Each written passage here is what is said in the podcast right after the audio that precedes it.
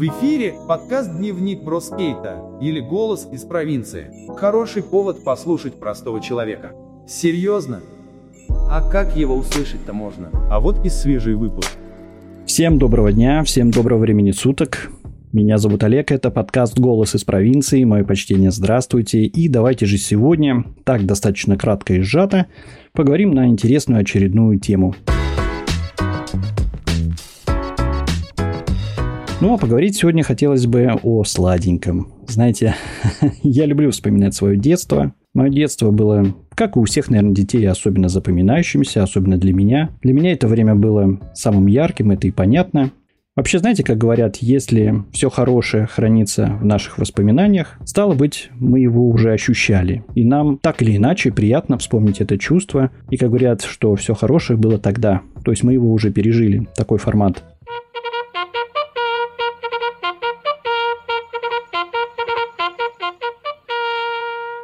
Когда я был маленьким, я тоже отдыхал в пионерских лагерях. Нам тогда приходилось туго. Спали в самодельных шалашах, готовили пищу на костре, сами таскали воду, Вообще именно тогда, когда мы маленькие или хотя бы, скажем так, не крупные, в нашей жизни намного больше позитива, так как, наверное, мало дел и голова свободна от любого рода каких-то взрослых, важных переживаний, и нам, по сути, живется намного легче. Мое детство, ну, оно, как у всех, было отличным, ну, в смысле хорошим, ярким. Иными словами, весьма, как говорят, полноценным, что ли. За это большое спасибо, конечно, огромное моей славной семье, ну, сегодня, к сожалению, количество близких мне людей за долгие годы естественным таким путем оно несколько сократилось. Но наше поколение также сильно успевает передать эту самую эстафету этой жизненной истории другим уже людям, нашим детям. И несмотря на всякого рода гадкие катаклизмы, которыми сейчас пытается нас лично расстроить мировое сообщество, а ведь на самом деле наше будущее весьма ясное и понятное, а именно все будет хорошо, а стало быть, поговорим сегодня на некоторую нейтральную, не политическую тему, естественно. Нас действительно было шестеро против шестерых. Они напали на нас внезапно из-за угла. Но, тем не менее, мы не сдались, сударь. Мы не сдались? Да. Нас волокли силой. Ну, по дороге мы скрылись. Вот как было дело, черт возьми, капитан. Осмелюсь заметить, сударь, что одного из нападавших Арамис заколол его же собственной шпагой. Так вот, вспоминая свое детство, я хотел бы поговорить, вы знаете, о конфетах. Да, именно о конфетах, какие они были, какой отпечаток в памяти оставили. Давайте одним словом поговорим об этой удивительной сладости, которую все мы с вами знаем. Жуткое дело. Куда вообще не посмотришь, все изобретения человечества упираются в Египет. Ну, всегда интересовало, интересно почему. Что же это была за такая цивилизация? Что же это было за скопление умнейших людей, изобретавших практически все, что есть ну, в современном мире? Вот как так это возможно делать? Вот в чем разгадка? Волей-неволей начинаешь, конечно, думать об каких-то НЛО, инопланетянах и так далее. Ты кто? Я спрашиваю, ты кто? А? Пришелец-прораб. Нет, ты пацак.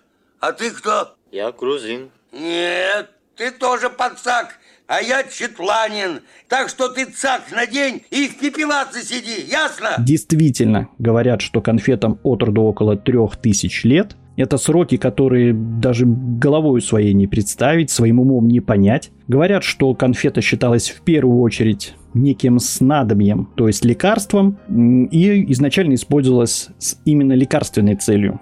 С другой стороны, действительно, если конфеты готовили из плодов, варенья и трав, то, конечно, может быть и почему бы и не лекарством, да? Сейчас такой прием также используют, только называют все это добавками. Бывает, что даже то зубную пасту какую-то придумают на основе кедра, то в шампунь добавят некие травы. Вроде как много чего полезного, да, и сладости, видимо, тому не исключение. Ну, давайте вернемся к Египту. И первые конфеты, они представляли из себя некий прототип современных фитнес-батончиков.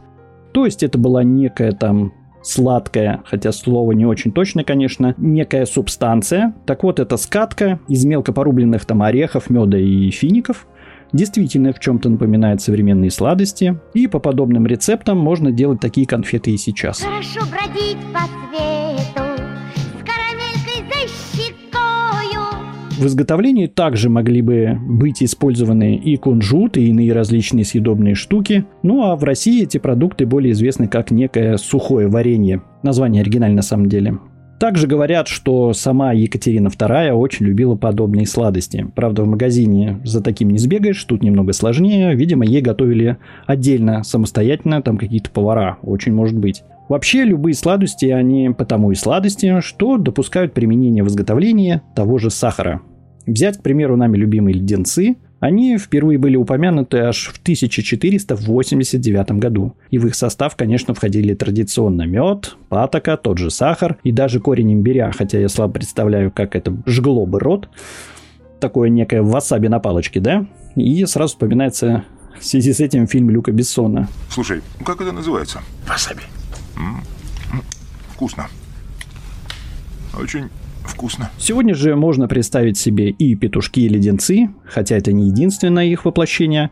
Еще помню, в советское время продавались некие такие металлические формочки для жженого сахара. И если руки у вас растут откуда надо, оставалось только растопить сахарок там на сковородочке до такого карамельного состояния и ставить спичку в форму петушок. Готов. Берешь, заливаешь, все это застывает, тип-топ, все, у тебя петушки дома. Этой формой, кстати, я недавно тоже пользовался, очень классно. Вообще у меня такая форма до сих пор находится дома, и при желании можно навялить леденцов сколько угодно, чем я, собственно говоря, иногда и занимаюсь. Это что, встроенное барбекю?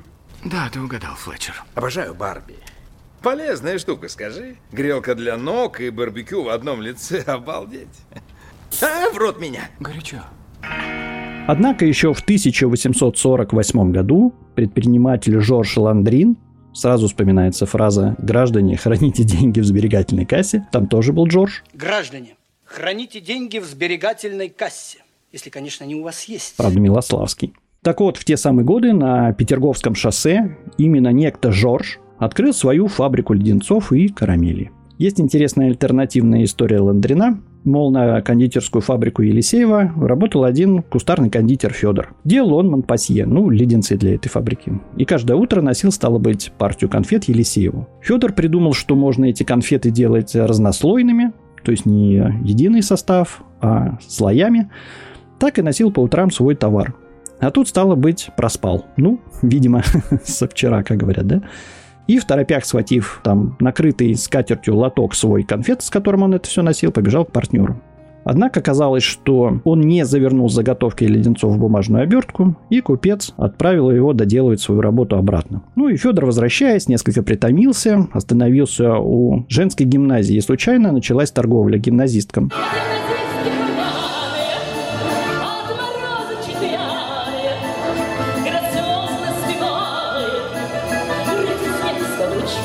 Так вот, в тот день продал он весьма выгодно весь лоток и, конечно же, делая прошлое, смекнул, что можно так торговать и самому, зачем ему посредники. На том и поднялся мил человек, стал торговать самостоятельно, именно вот таким форматом конфет. И это весьма поучительная история. То есть иногда можно попробовать делать что-то самому. Так вот, вернемся во времена СССР. Когда я лично имел честь уже быть на белом свете, конфет продажи, конечно, было очень много. Единственное, что не всегда они были в наличии и частично превращали сами себя в дефицит, такое тоже бывало, это относилось больше, наверное, к шоколаду в целом. Даже исторически шоколадные конфеты, они были большой редкостью и стоили достаточно дорого, а когда попадали в руки, иногда можно было заметить, что они немножко деревенели, то есть где-то хранились, передавались, так что шоколадным было не очень всегда все хорошо. Этот был все-таки товар такой некто для элиты, что ли, назовем его так. Ну вот как пример, первая шоколадная фабрика Абрикосовых, которая работала в период 1880-х годов, еще после революции, конечно.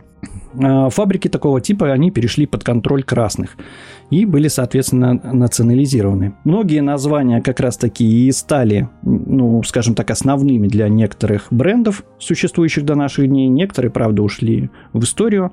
Наиболее известными, например, производителями того времени были, конечно, Ротфронт, Большевик, Красный Октябрь, Шоколад Бабаевский. Как раз вот это предприятие назвали в честь Бабаева, он же был председатель районного исполнительного комитета столицы. Красиво, да, согласитесь.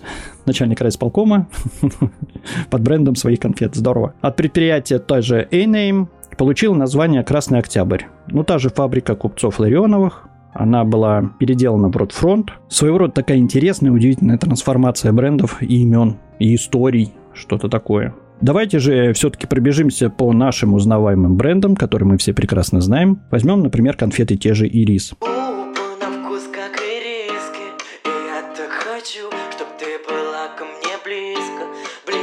Начать почему-то захотелось именно с ирисок.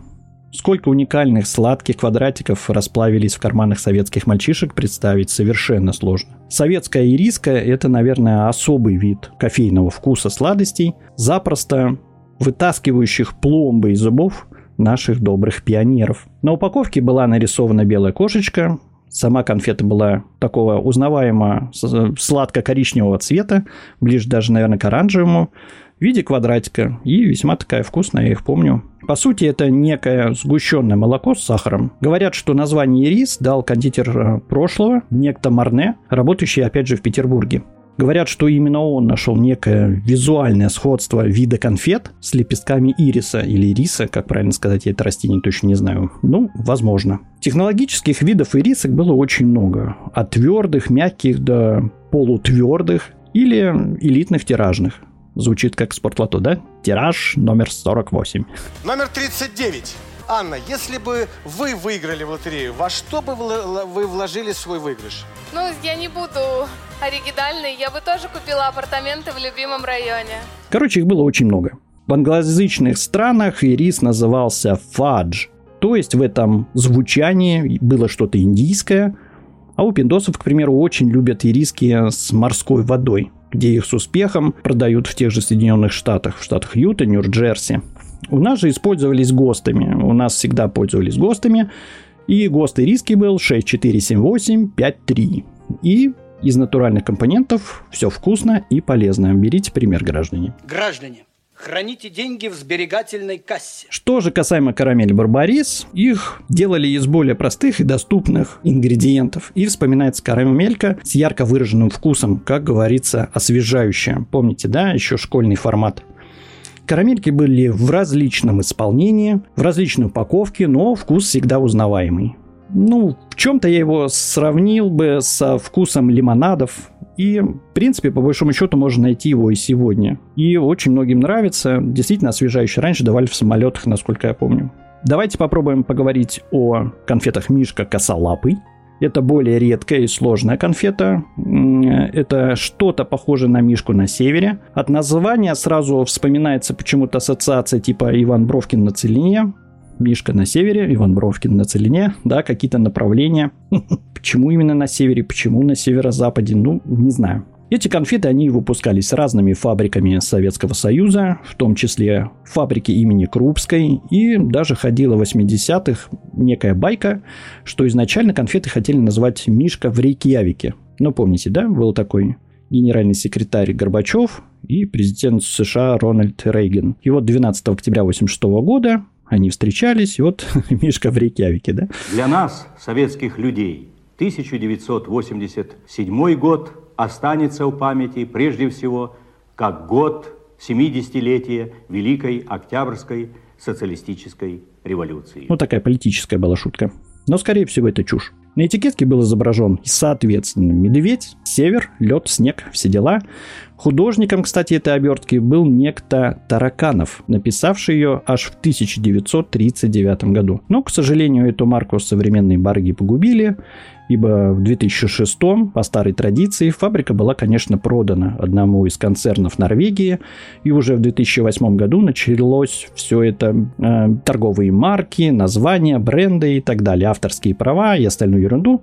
И фабрики, соответственно, сократили производство этих конфет и прекратили этот бренд как таковой, и начали выпускать аналоги по другой оберткой и другими названиями. Может, конечно, где сейчас делают оригинал, но вряд ли. По большому счету, мы уже никогда не узнаем вкус настоящей конфетки этой серии. По большому счету, они мне, конечно, еще и никогда не нравились. Такой песочный вкус, так себе. Вообще тематика медведей продолжалась Мишкой Косолапым, хотя и родился этот бренд в Германии. Больно любили фрицы миндальный орех, растертый с сахаром. И также вспоминается мне некий такой карамель-дубок. Такая коричневая штука с дольками, похожая на маленький батончик. Очень удивительная штука. Ну, она такая рифленая, карамелька с ярко выраженными гранями. То есть, когда ее там, она особенно одубевшая, берешь ее в рот, она такая, как камешек лежишь. И, наверное, еще вспомним такую конфету, как наша любимая коровка, да? Сейчас ее тоже можно найти, по большому счету, в продаже, если помните. Это такой мягкий карамель с помадой внутри. Очень вкусная вещь, липкая, ко всем видам зубов и пломб, ну, забавная. Несмотря на то, что рецепт этих сладостей появился в Польше в 20-е годы, корни этого лакомства находятся, вы не поверите, на Украине. Один поляк Феликс Приморский узнал этот рецепт от своего дяди из Житомира. Вот такой вот Евросоюз кондитеров, да, получается. А после войны коровку стали производить современные кутерье, хотел было сказать. И с успехом можно купить ее и в наши дни, не проблема. Давайте же, наверное, подведем некие итоги. Вспоминая молодое прошлое, простых конфет было очень-очень-очень много. Это были обычные сахарные петушки, которые, к слову, можно было делать самому, да и сейчас можно. Подушечки в сахаре, ириски, леденцы, очень много. Ну, шоколад всегда был, конечно, более дорогой и изысканной сладостью. Недаром всегда он входил в состав любого подарка, там, на Новый год или кому-то, доктору, к примеру да, коробка конфет. Потому что она прекрасно сочеталась с шампанским, что было тоже, по большому счету, редкостью. Ну и так, кратенько, думаю, что это был исчерпывающий ответ к моим воспоминаниям. К тому же, если есть чем поделиться по этой теме, оставляйте свои комментарии ВКонтакте или Яндекс.Дзене, ну, естественно, в Телеграме, где я веду свои каналы для общего блага. На этом разрешите откланяться. Всем мира добра. Пока-пока. Всего хорошего. Дневник бродяги скейта. Это то, что нужно тебе сегодня. Это наш голос из обычной провинции.